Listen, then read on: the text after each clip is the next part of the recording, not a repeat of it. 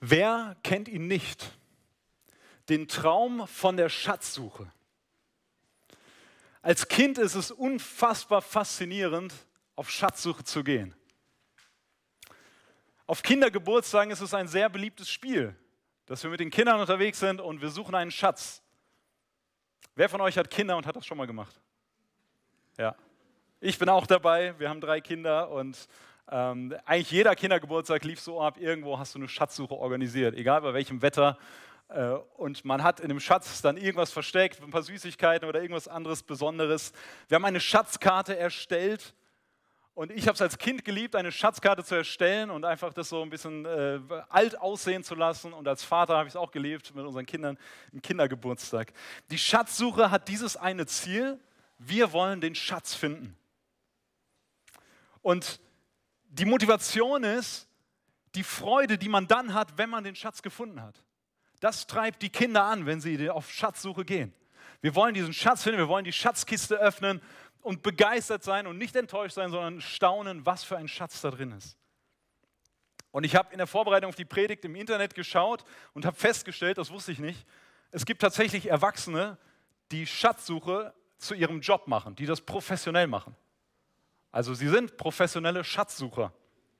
Sie suchen Gold und andere Schätze im Meer oder in irgendwelchen abgelegenen Gegenden mit der Hoffnung, irgendwann den größten Fund ihres Lebens zu machen. Sie haben diese eine Sehnsucht, die sie antreibt, dass sie das eine finden, für das es sich lohnt, alles andere aufzugeben. Und das erinnert uns an dieses Gleichnis, was wir in der Textlesung gehört haben vom Schatz im Acker, was Jesus erzählt. Da ist dieser Mann, der bereit ist, alles aufzugeben, weil er diesen einen Schatz gefunden hat. Wenn du das eine hast, dann hast du alles. Und wenn wir unseren Blick zum Apostel Paulus wenden, dann sehen wir, dass dieselbe Sehnsucht den Apostel Paulus geprägt hat, durchdrungen hat, dass das sein Leben war. Paulus hatte diesen einen Fokus in seinem Leben, diese eine Leidenschaft, diese eine Berufung. Sein Lebensprinzip war, denn für mich ist Christus das Leben und das Sterben ein Gewinn. Und im Prinzip ist es das, was jeden Christen kennzeichnen sollte. Wenn du Christ bist, wenn du Jesus nachfolgst, dann sollte dieses Lebensmotto dein Leben kennzeichnen. Für mich ist Christus das Leben und das Sterben ein Gewinn. Ich lade euch ein, dass wir gemeinsam schauen, wie das aussieht, wie das bei Paulus ausgesehen hat, was Gott uns sagen will durch sein Wort im Philipperbrief. Ihr dürft gerne mit aufschlagen den Philipperbrief, Kapitel 1.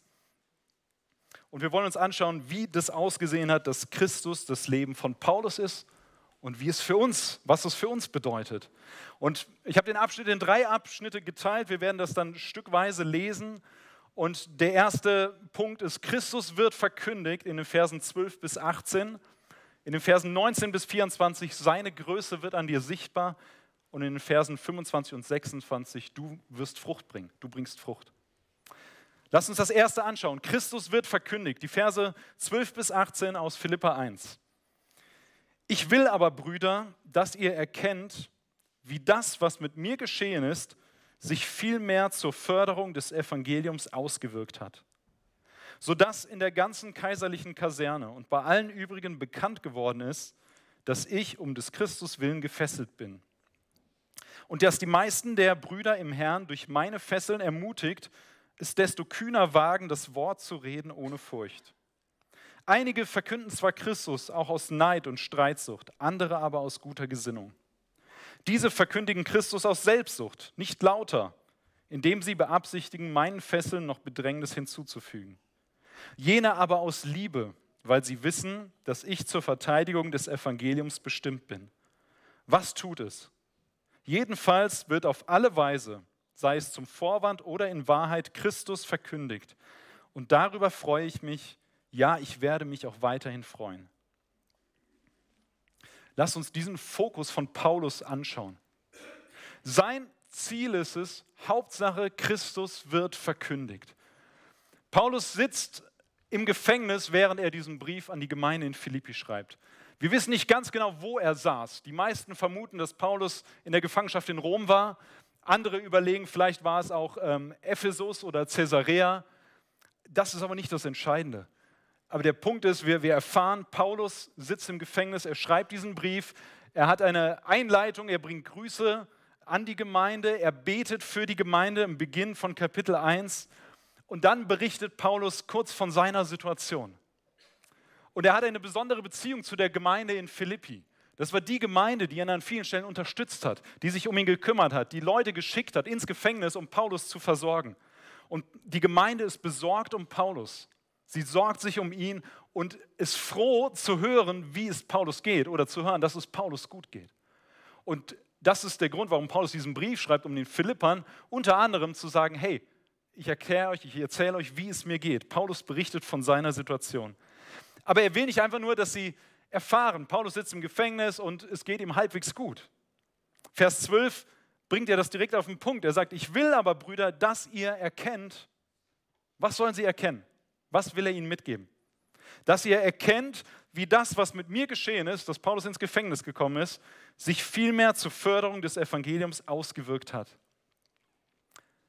Andersrum könnten wir sagen, die Erwartung war, wahrscheinlich möglicherweise von der Gemeinde oder von, von Paulus oder von anderen Leuten, in dem Moment, wo Paulus ins Gefängnis kommt, ist keine Aktivität im Reich Gottes mehr möglich.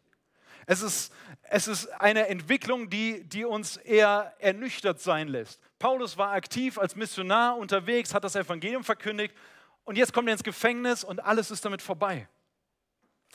Aber Paulus beschreibt, dass es eine unerwartete Entwicklung gibt.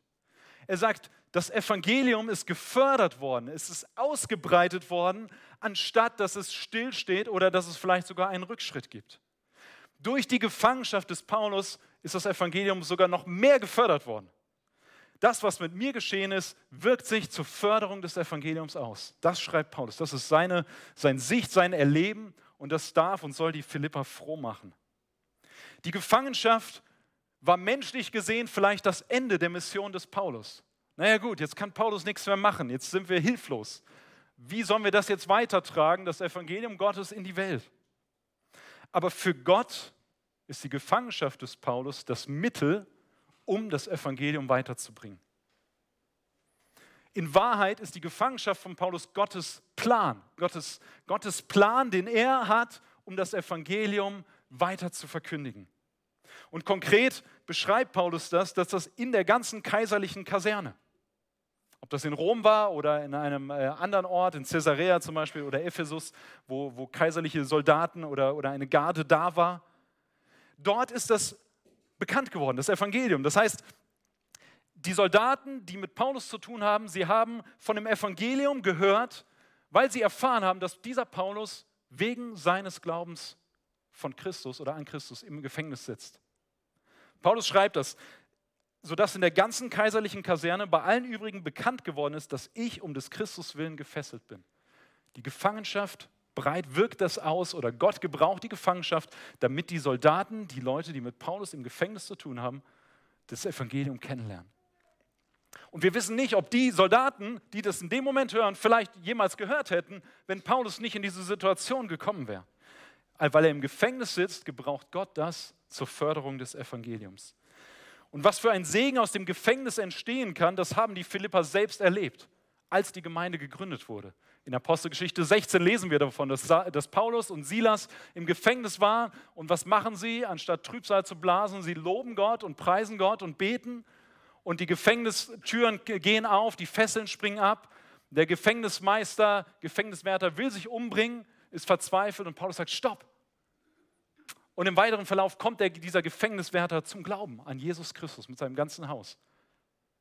Und es ist eine der ersten Familien. Lydia, lesen wir, kommt vorher zum Glauben. Ähm, und sie bilden die Gemeinde, das sind die ersten Mitglieder der Gemeinde in Philippi. Was für ein Segen entsteht aus dem Gefängnis, aus Situationen, wo wir sagen würden, da ist wenig möglich. Da ist ein Ende von unseren Mitteln.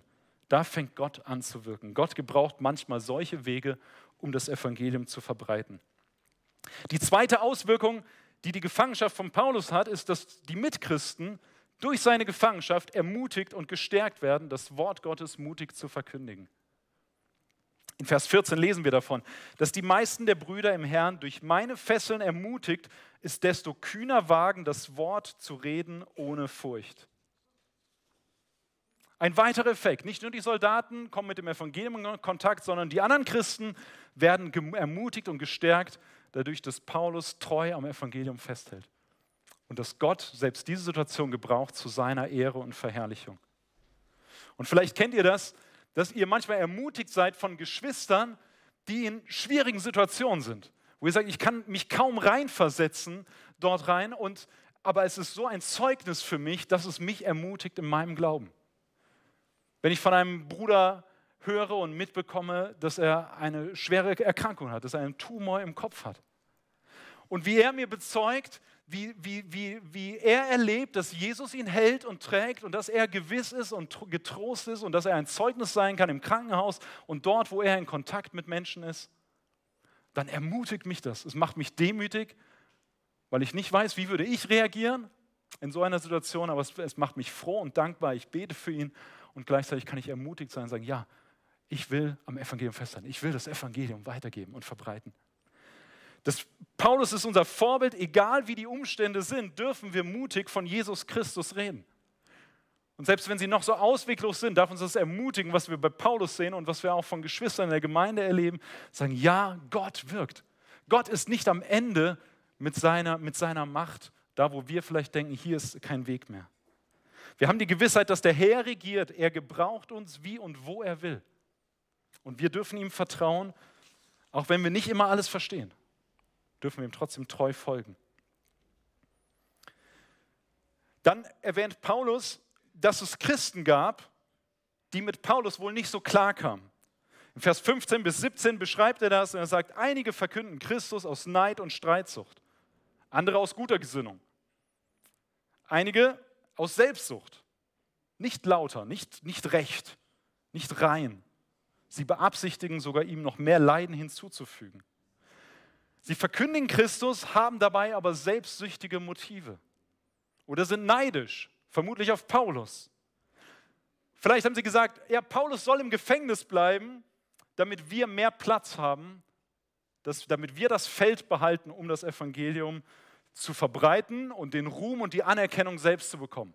Paulus war vielleicht zu beliebt für sie und sie haben gesagt, es ist gut, dass der im Gefängnis ist, der sollte ruhig mal da bleiben. Wir treten jetzt ein, wir wollen die Anerkennung. Und die Reaktion von Paulus überrascht vielleicht. Wir können sagen, dass er sie zurechtrügt und sagt, okay, das ist nicht recht, wie ihr das macht. Guckt auf eure Haltung, auf eure Gesinnung. Seid demütig, wie, wie er das in Philippa 2 an die Gemeinde schreibt. Einer achtet den anderen höher als sich selbst. Aber Paulus macht etwas anderes. Im Vers 18 sagt er, was tut es? Jedenfalls wird auf alle Weise, sei es zum Vorwand oder in Wahrheit, Christus verkündigt. Und darüber freue ich mich, ja, ich werde mich auch weiterhin freuen.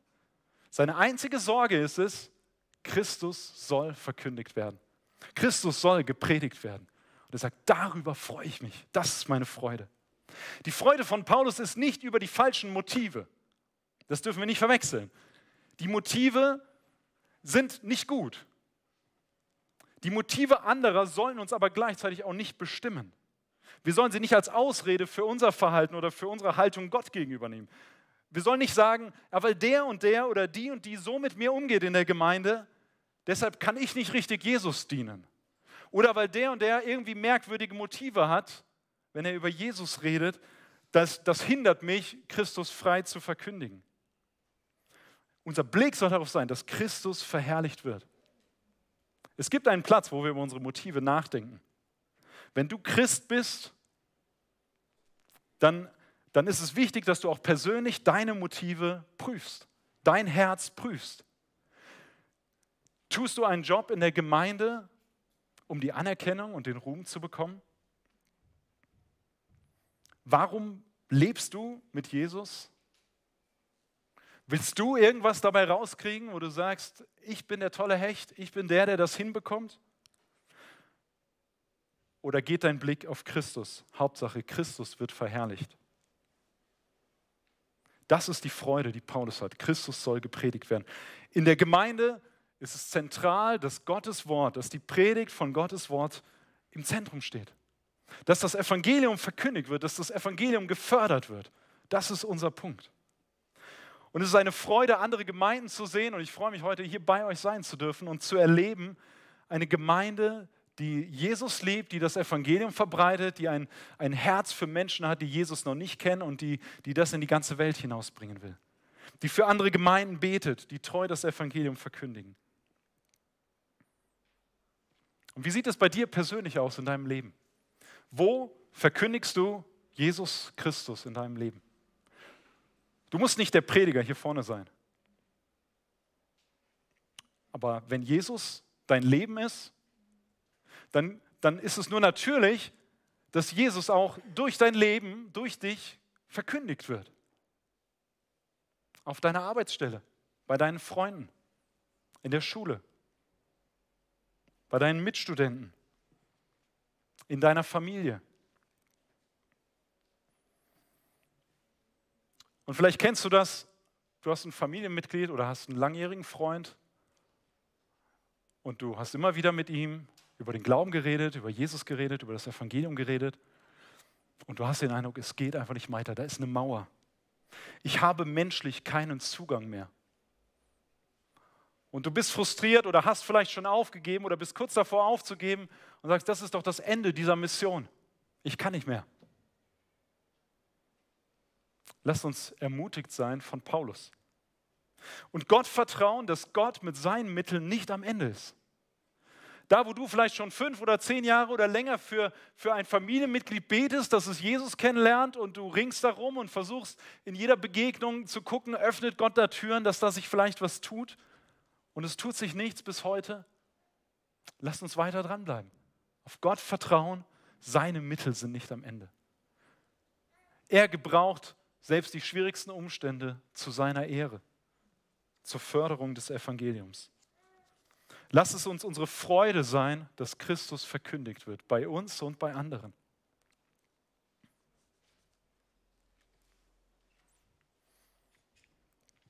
Paulus bringt das zusammen. Das will ich nochmal kurz, wenn ihr in den Text schaut, seht ihr in Vers 12, sagt Paulus, dass das Evangelium ist gefördert worden. Es, es breitet sich aus. Und in Vers 18 spricht er davon, dass es wichtig ist, dass es zentral ist, dass Christus verkündigt wird. Und diese beiden Sachen gehören zusammen. Es sind nicht zwei verschiedene Sachen. Das Evangelium bedeutet, dass Christus verkündigt wird. Du verbreitest das Evangelium, indem Christus verkündigt wird. Das Evangelium wird gefördert, wenn wir Christus verkündigen. Das ist das, was Paulus hier in dem Zusammenhang hat. Und was ist diese Botschaft? Was ist dieses Evangelium von Jesus Christus? Die kurze Antwort ist die, die Paulus dem Gefängnismeister von Philippi gibt. Er sagt, glaube an den Herrn Jesus Christus, so wirst du gerettet werden. Glaube an den Herrn Jesus Christus, so wirst du gerettet werden. Das ist die Kurzform. Wir können es auch etwas länger sagen und sagen, Gott hat uns Menschen wunderbar in seinem Ebenbild geschaffen, damit wir ihn ehren, ihn verherrlichen, zu seiner Ehre leben. Aber die ersten Menschen, Adam und Eva, haben gegen Gott rebelliert. Sie sind gefallen. Und mit ihnen ist die ganze Menschheit unter diesem Fluch der Sünde und damit getrennt von Gott. Wir leben nicht so, dass es Gott letztlich ehrt. Wir suchen unsere eigenen Wege anstatt Gottes Wege. Wir suchen unsere eigene Ehre anstelle von Gottes Ehre. Aber Gott hat in seiner großen Barmherzigkeit seinen Sohn Jesus Christus auf diese Welt gesandt. Und wie wunderbar ist das? Er hat Jesus gesandt, der ein vollkommenes Leben gelebt hat, ohne Sünde, der Gott vollkommen geehrt hat und der der dann am Kreuz gestorben ist für deine und meine Schuld. Der stellvertretend an der Stelle gestorben ist, wo wir hätten sterben sollen aufgrund unserer Sünde. Und die Frage an dich ist heute Morgen, glaubst du das? Glaubst du an Jesus Christus? Machst du dein Leben an Jesus fest? Paulus sagt, glaube an den Herrn Jesus Christus, so wirst du gerettet werden. Das ist deine Rettung. Das ist, das ist der Weg, den er dir weist. Das war auch eine kurze Version, nicht ganz so kurz wie die von Paulus. Aber wenn du eine längere Version brauchst, du Fragen dazu hast, dann will ich dich herzlich einladen und ermutigen, nach dem Gottesdienst gerne auf mich zuzukommen. Wir können gerne darüber reden. Oder jemand aus der Gemeinde, den du kennst, sprich ihn an und frage ihn, hey, was bedeutet das? Wie kann ich wirklich an Jesus glauben? Wenn Christus dein Leben ist, dann wird Christus verkündigt. Das gehört zusammen. Der zweite Punkt ist, seine Größe wird an dir sichtbar. Die Verse 19 bis 24. Denn ich weiß, dass mir dies zur Rettung ausschlagen wird durch eure Fürbitte und den Beistand des Geistes Jesu Christi. Entsprechend meiner festen Erwartung und Hoffnung, dass ich in nichts zu Schanden werde, sondern dass in aller Freimütigkeit, wie alle Zeit, so auch jetzt, Christus hochgepriesen wird an meinem Leib. Es sei durch Leben oder durch Tod. Denn für mich ist Christus das Leben und das Sterben ein Gewinn. Wenn aber das Leben im Fleisch mir Gelegenheit gibt zur fruchtbarer Wirksamkeit, so weiß ich nicht, was ich wählen soll. Denn ich werde von beidem bedrängt. Mich verlangt danach aufzubrechen und bei Christus zu sein, was auch viel besser wäre. Aber es ist nötiger, im Fleisch zu bleiben, um euretwillen.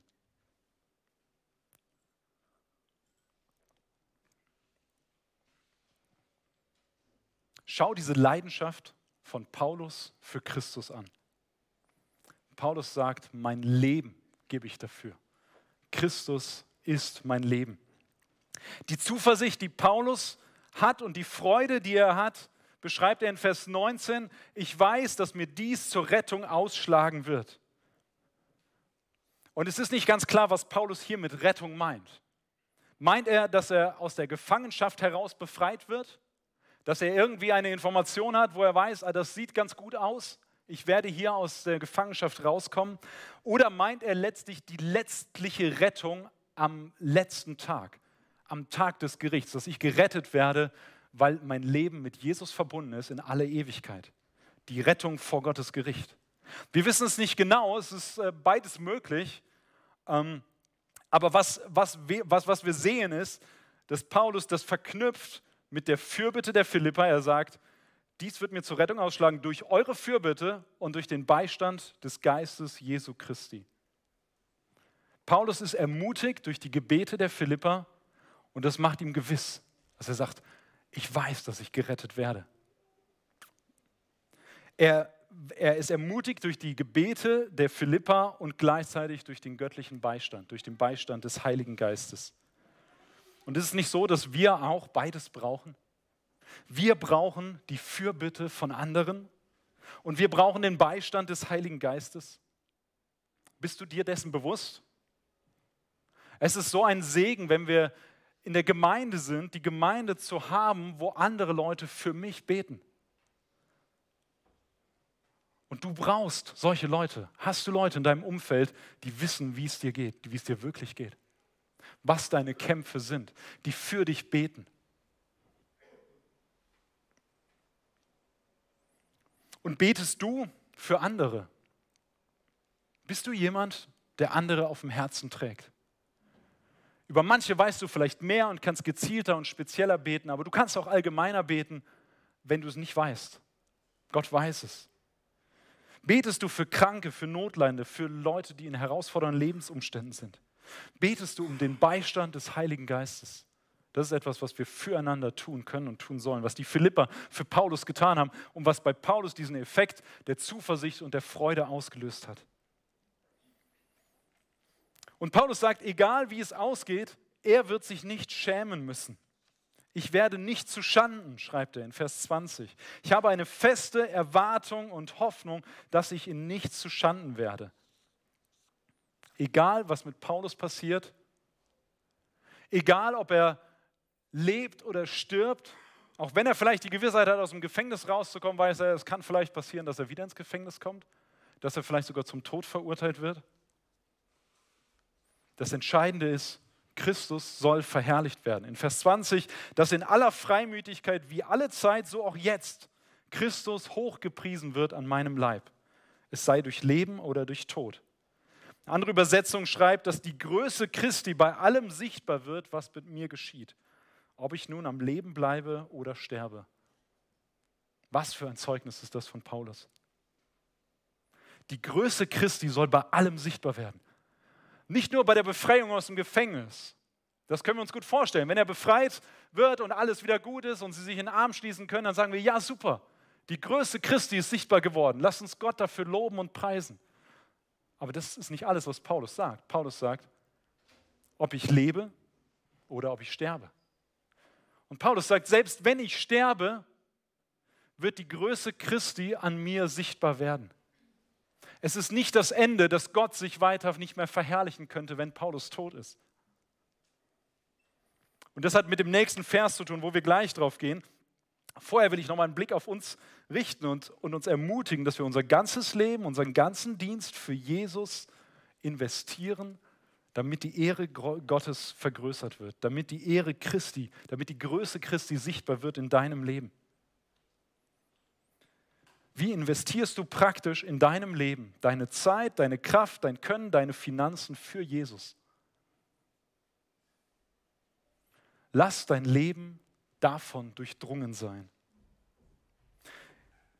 Ich höre immer wieder in, in persönlichen Gesprächen, dass andere Christen in diese Person, mit der ich rede, im Gespräch bin, unheimlich viel investiert haben und dass diese Person so dankbar dafür ist. Und ich selbst habe das auch erlebt. Ich würde hier nicht stehen, wenn, wenn nicht eine, äh, ganz viele Leute in mich investiert hätten. Ganz am Anfang meines Lebens, meines, meines Glaubenslebens, in meiner Jugendzeit, in meiner Studienzeit und auch danach und bis heute. Menschen, die in mich investieren und, und die, die Zeit und Kraft und, und ihr Können investieren, damit ich wachsen kann. Damit ich mein Leben ganz auf Christus ausrichte. Und die Frage, ich will dich fragen, was, was tust du? Investierst du dein Leben in andere Menschen, damit die Größe Christi an dir sichtbar wird und an anderen? Gehst du heute hier raus und hast einfach einen, einen schönen Nachmittag und eine tolle Woche, ohne in jemanden zu investieren? Dann ist das vergeudete Zeit. Wenn Christus dein Leben ist, dann investierst du in andere Menschen. Dann investierst du dein Leben praktisch, dann ist dein Leben davon durchdrungen, dass die Größe Christi sichtbar wird. In Vers 21 ist der Höhepunkt des Kapitels, dieses Absatzes. Ein sehr bekannter Vers, wo Paulus sagt, denn für mich ist Christus das Leben und das Sterben ein Gewinn. Wir erfahren hier, warum es für Paulus das größte Ziel ist, es Christus zu verherrlichen, dass die Größe Christi sichtbar wird an ihm. Vers 21, denn, denn, er gibt uns den Grund, er sagt, denn für mich ist Christus, weil Christus das Leben für mich ist, deshalb soll Christus hochgepriesen werden, soll seine Größe sichtbar werden, im Leben und im Sterben. Für mich ist Christus das Leben und das Sterben ein Gewinn. Was für eine Aussage von Paulus, wo wir vielleicht vor zurückschrecken. Wie kann man sowas sagen? Aber Paulus hat, hat etwas klar. Er hat einen klaren Blick, dass durch seinen Tod Christus verherrlicht wird und durch sein Leben Christus verherrlicht wird. Christus ist sein Leben. Es ist sein Schatz, alles, was er hat. Er hat alles auf diese Karte gesetzt. Es durchdringt alles, was er tut und was er denkt und was er sagt. Und wenn das der Fall ist, dann sagt er, hey, wenn ich sterbe, ist es ist es, gebraucht Gott das zu seiner Ehre, zur Förderung seines Evangeliums. Seine Mittel sind nicht begrenzt. Sie hängen nicht an Paulus, aber weil Paulus sein Zeugnis hat, dass, dass, er, dass er Christus als sein Leben hat, wird auch das zur Verherrlichung Gottes beitragen. Und Paulus, wenn er auf sich selbst schaut, dann sagt er, hey, wenn ich sterbe, was gibt es Besseres, als bei Jesus zu sein? Ich erreiche das Ziel meines Lebens, wenn ich bei Jesus bin. Deswegen ist es mein Gewinn, ich gewinne den Schatz am Ende. Das ist, das ist die, die, die Explosion des Schatzes. Da kommt alles zusammen. Es ist der Gewinn, in der Herrlichkeit des Herrn zu sein. Gibt es etwas Schöneres, als die Herrlichkeit Jesu leibhaftig zu sehen? Und Paulus sagt das im Vers 23, sagt er, mich verlangt danach aufzubrechen und bei Christus zu sein, was auch viel besser wäre. Paulus weiß, dass das Beste, was ihm jemals passieren kann, ist, dass er eines Tages bei Jesus ist. Und das ist die Gewissheit, die wir haben dürfen als Kinder Gottes. Als Menschen, die gerettet sind aus der Finsternis in sein wunderbares Licht, die Gott aufgrund seiner Gnade und Barmherzigkeit gerettet hat. Und deshalb können wir sagen, Christus ist das Leben und das Sterben ein Gewinn, weil Jesus der größte Schatz ist, den wir haben können. Und vielleicht finden wir diese Aussage von Paulus etwas anmaßend oder etwas merkwürdig nach dem Motto, naja, dem Paulus ist dann alles egal, was hier auf der Erde ist. Der ist ein bisschen egoistisch. Der will nur, dass er selbst bei Jesus ist und alles, was auf der Erde ist, ist ihm egal. Nein, ist ihm nicht. Wir sehen es Vers 24. Dort sagt Paulus, aber es ist nötiger, im Fleisch zu bleiben, um euretwillen. Paulus kann sich nicht entscheiden, ob er lieber bei Christus sein will, wo er sagt, hey, das ist eigentlich besser, weil da bin ich in der Herrlichkeit, das ist das Ziel meines Lebens, das, Beste, was es gibt. Darauf dürfen wir uns freuen, dürfen uns jetzt schon freuen und in alle Ewigkeit freuen. Oder ob ich noch hier bleibe. Um euretwillen, schreibt Paulus. Und letztlich ist Paulus klar, hey, es zählt nicht sein Wille und sein Entschluss, sondern Gottes Wille und Gottes Weg. Er sieht seine pastorale Verantwortung für die Philippa. Und sie steht über seiner persönlichen Sehnsucht, ganz bei Christus zu sein, in seiner Herrlichkeit. Und er weiß, ich kann gewiss sein, Christus wird verherrlicht in meinem Leben, indem das Evangelium weiter ausgebreitet wird. Aber das Entscheidende ist, Christus soll groß gemacht werden, durch Leben oder Sterben. Paulus sagt, hey, Gott, Herr, das ist in deiner Hand. Das, was du bestimmst, soll passieren. Ich füge mich dem, weil ich weiß, das ist das Beste. Du wirst verherrlicht, du wirst groß gemacht. Alles, was wir haben und alles, was wir sind, gehört letztlich ihm. Paulus schreibt einige, einige Zeit später in Philippa 3, die Verse 7 und 8, da, da bringt er das nochmal mit anderen Worten zusammen und sagt, was mir Gewinn war, das habe ich um des Christus willen für Schaden geachtet. Ja wahrlich, ich achte alles für Schaden gegenüber der alles übertreffenden Erkenntnis Christi Jesu meines Herrn. Um dessen Willen ich alles eingebüßt habe, ich achte es für Dreck, damit ich Christus gewinne. Wenn wir Christus haben, haben wir alles. Und ich weiß nicht, ob es dir auch manchmal so geht, wenn du in der Gemeinde lebst dann wirst du über die Zeit Menschen kennenlernen, Christen, die eines Tages sterben, wo wir die Beerdigung gemeinsam als Gemeinde begehen, wo wir traurig sind über den Verlust und den Schmerz und das Abschied nehmen, wo wir aber gleichzeitig den Gewinn und die Herrlichkeit bestaunen dürfen. Ich habe einige Geschwister vor Augen in den letzten Jahren, die wir beerdigt haben in Worms. Und das, was rausstrahlt, manchmal herrlicher und größer als in ihrem ganzen Leben, ist bei ihrer Beerdigung die Herrlichkeit, in der sie jetzt sind. Die Herrlichkeit, auf die sie sich freuen. Da, wo es ihnen viel besser geht, wo sie kein Leid mehr haben, wo sie in der vollkommenen Herrlichkeit bei Gott leben. Und auch wenn es uns schmerzt, diese Menschen jetzt nicht mehr hier zu haben, dürfen wir die Gewissheit haben, hey, wir werden sie wieder sehen, eines Tages bei Jesus. Wir werden ihnen nachfolgen. Und es ist viel besser, bei Jesus zu sein. Deswegen geht es ihnen besser als uns hier. Und wir dürfen das als Ermutigung nehmen, dass unser Glaube bis in die Ewigkeit durchträgt. Wir sehen das bei unseren Geschwistern, die schon vor uns dorthin gegangen sind, wie sie festgehalten haben, wie sie gehalten wurden von Jesus und wie sie ein Zeugnis waren, selbst in ihrem Sterben und auch bei der Beerdigung im Nachgang. Das ist ein Schatz, den wir als Gemeinde haben, wo wir uns daran erinnern, es ist nicht alles hier auf der Erde. Wir leben für die Ewigkeit, für die Herrlichkeit, weil Christus unser Leben ist, deswegen ist Sterben unser Gewinn. Er wird verherrlicht. Das ist unser erstes und oberstes Ziel. Darauf sollen wir ausgerichtet sein. Und ich will dich herausfordern und ermutigen, dass das dein Leben wird, dass das dein Leben ist. Und wenn du Teenie bist oder ein junger Erwachsener, dann will ich dich ermutigen, dass, die, dass du diese Wahrheit zu deinem Leben machst, dass Christus dein Leben ist, deine Priorität, dass du auf nichts anderes dein Leben setzt, weil das das ist, was sich am Ende durchtragen wird. Das, was jetzt schon deine Freude ist und deine Erfüllung und das in alle Ewigkeit. Nichts anderes kann damit gleichhalten. Das ist der Schatz, den, den du brauchst. Das ist der Schatz, den wir geschenkt bekommen. Er trägt, Jesus trägt durch Krankheit oder durch Gesundheit. Er trägt durch Höhen und durch Tiefen, durch Erfolge und durch Krisenzeiten. Und die Frage an uns ist, glauben wir das? Vertrauen wir Gottes Wegen mehr als unseren eigenen? Die Umstände, in denen du dich befindest, sind kein Zufall. Ich kenne die aller, allermeisten von euch nicht. Aber ich kann dir sagen, die Zustände, in, die Umstände, in denen du dich befindest, sind kein Zufall.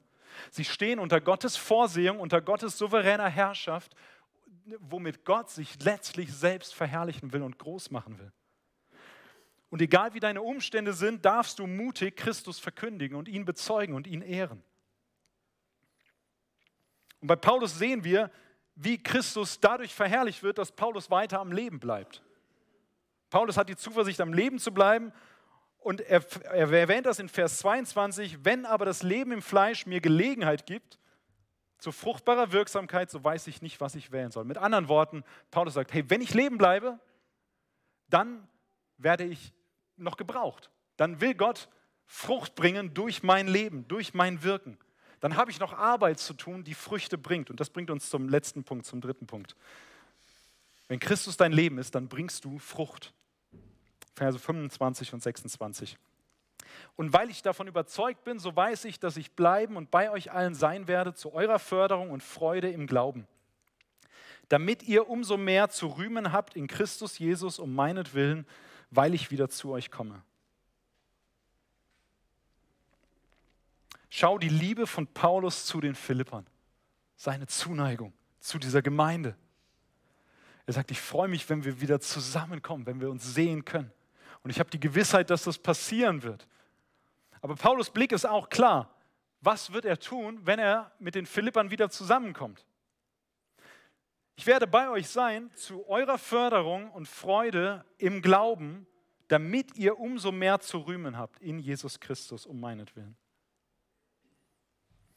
Das Ziel von Paulus ist es, hey, wenn ich leben bleibe, Philippa, ich komme zu euch und ich, ich setze mich ein, dass eure Freude und euer Glaube wächst. Das ist mein Ziel. Dass Gott mir Gelegenheit gibt, Frucht zu, Frucht zu bringen, fruchtbar zu sein. Dass Gott das gebraucht, mein Dienst an euch, damit eure Freude vergrößert wird, damit euer Glaube gestärkt wird. Und das erinnert uns an das Gebet, was Paulus zu Beginn des, des Philipperbriefes ähm, selbst betet, Versen 9 bis 11. Dort betet er darum, dass die Liebe der Philipper wachsen soll, indem sie Jesus mehr erkennen und prüfen können, was recht ist, wie sie leben sollen. Erfüllt mit Früchten der Gerechtigkeit, die durch Jesus Christus gewirkt werden. Wer wirkt diese Frucht in uns und in anderen, dass unser Glaube wächst, dass wir Jesus mehr erkennen, dass wir ihn mehr schätzen und lieben lernen als den Schatz, den er, der er ist?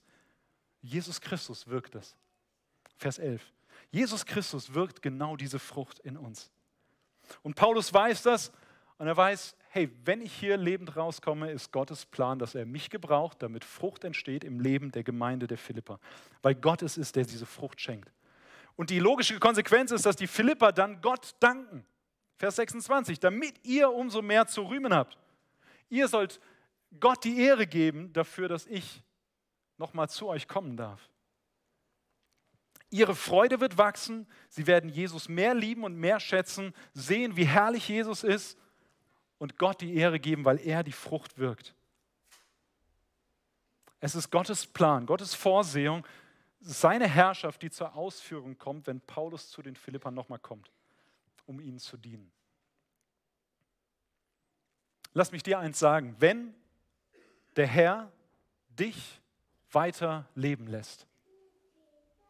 Keiner von uns hat eine Garantie, heute Abend noch zu leben oder morgen aufzuwachen und zu leben. Keiner von uns hat das in der Hand.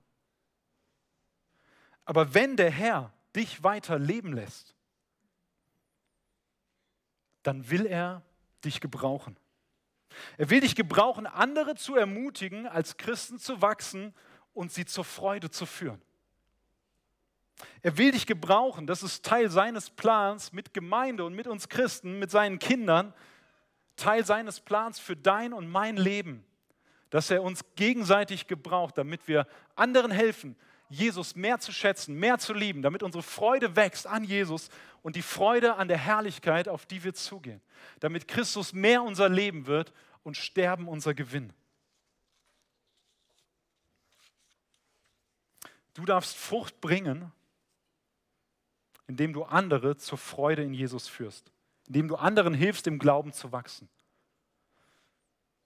Und wie kann das aussehen? Du kannst dir einzelne Leute schnappen, mit denen du genau das tust. Ich will dir einen Vorschlag machen. Nimm dir zwei Personen, zwei Leute aus der Gemeinde und triff dich mit ihnen jeweils mit dem Ziel, dass ihr euch gegenseitig helft, Jesus ähnlicher zu werden. Eure Freude an Jesus wachsen zu lassen, euren Glauben zu stärken, euer Vertrauen in Jesus zu stärken, Christus zu eurem Leben zu machen, euch gegenseitig zu fördern und auf Jesus auszurichten, Jesus mehr zu lieben und mehr zu schätzen. Dein Leben zu investieren, weil Christus dein Leben ist. Und vielleicht bist du hier und fühlst dich eher entmutigt oder überlastet mit so einer Aufgabe. Du sagst, ich habe ich hab gar keine Kraft. Ich bin zu schwach. Ich fühle mich zu nutzlos. Dann will ich dir Trost und Ermutigung zusprechen. Wenn Christus dein Leben ist, dann können und werden andere dadurch ermutigt sein. Du musst nicht der sein, der überall rumlaufen kann. Vielleicht bist du durch Krankheit so eingeschränkt, dass dein Dienst sehr beschränkt ist. Aber durch dein Vertrauen auf Jesus, durch dein Festhalten im Glauben, durch dein Zeugnis, wie du mit Menschen redest, wie du für sie betest, kannst du genau das sein. Ein lebendiges Zeugnis, was andere ermutigt, was andere im Glauben stärkt, was ihre Freude auf Jesus ausrichtet. Wir haben eine ältere Frau in der Gemeinde, die ein großes Vorbild ist. Sie ist letztes Jahr, ist ihr Mann gestorben, auch im hohen Alter. Und diese Frau ist ein so großes Vorbild, die, die betet. Sie ist eine Beterin der Gemeinde. Sie hat nicht die Möglichkeit, kräftemäßig und allem äh, überall aktiv zu sein oder in viele Beziehungen, sich, sich mit Leuten zu treffen und so weiter. Aber was sie tut, ist, sie betet. Und sie telefoniert hier und da mit Leuten und sie ermutigt. Und was für ein Zeugnis ist das, diese Frau zu sehen und zu sehen, Christus ist ihr Leben, trotz des Schicksalsschlags, den sie letztes Jahr hatte. Sie weiß, dass ihr Mann beim Herrn ist und dass sie auch dorthin gehen wird, aber in der Zeit, in der sie jetzt hier ist, gebraucht Gott sie auf wunderbare, herrliche Weise. Es ist vielleicht nicht der Dienst, den wir sofort vor Augen haben, wenn wir sagen, ich diene Christus, aber es ist ein so schätzbar, so, so ein kostbarer Dienst. Und vielleicht ist das dein Dienst, dein Vertrauen auf Jesus einfach zu setzen, jeden Tag neu und das mit anderen zu teilen, andere zu ermutigen, für andere zu beten.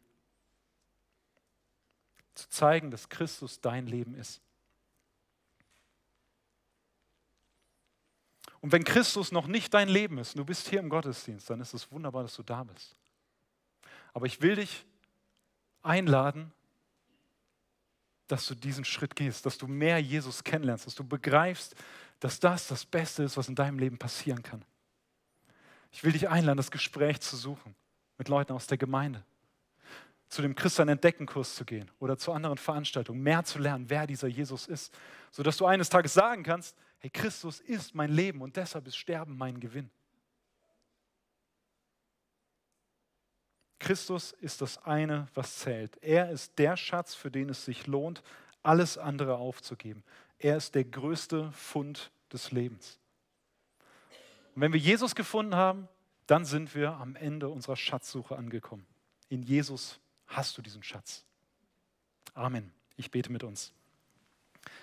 Herr, wir danken dir für dein wunderbares Wort. Wir danken dir, dass wir sehen dürfen, dass du herrlich und unfassbar bist dass du großartig bist, dass wir in dir alles haben, was wir brauchen, dass wir in dir den Schatz haben, den wir brauchen, sodass wir sagen können, dass du unser Leben bist und dass selbst Sterben unser Gewinn ist.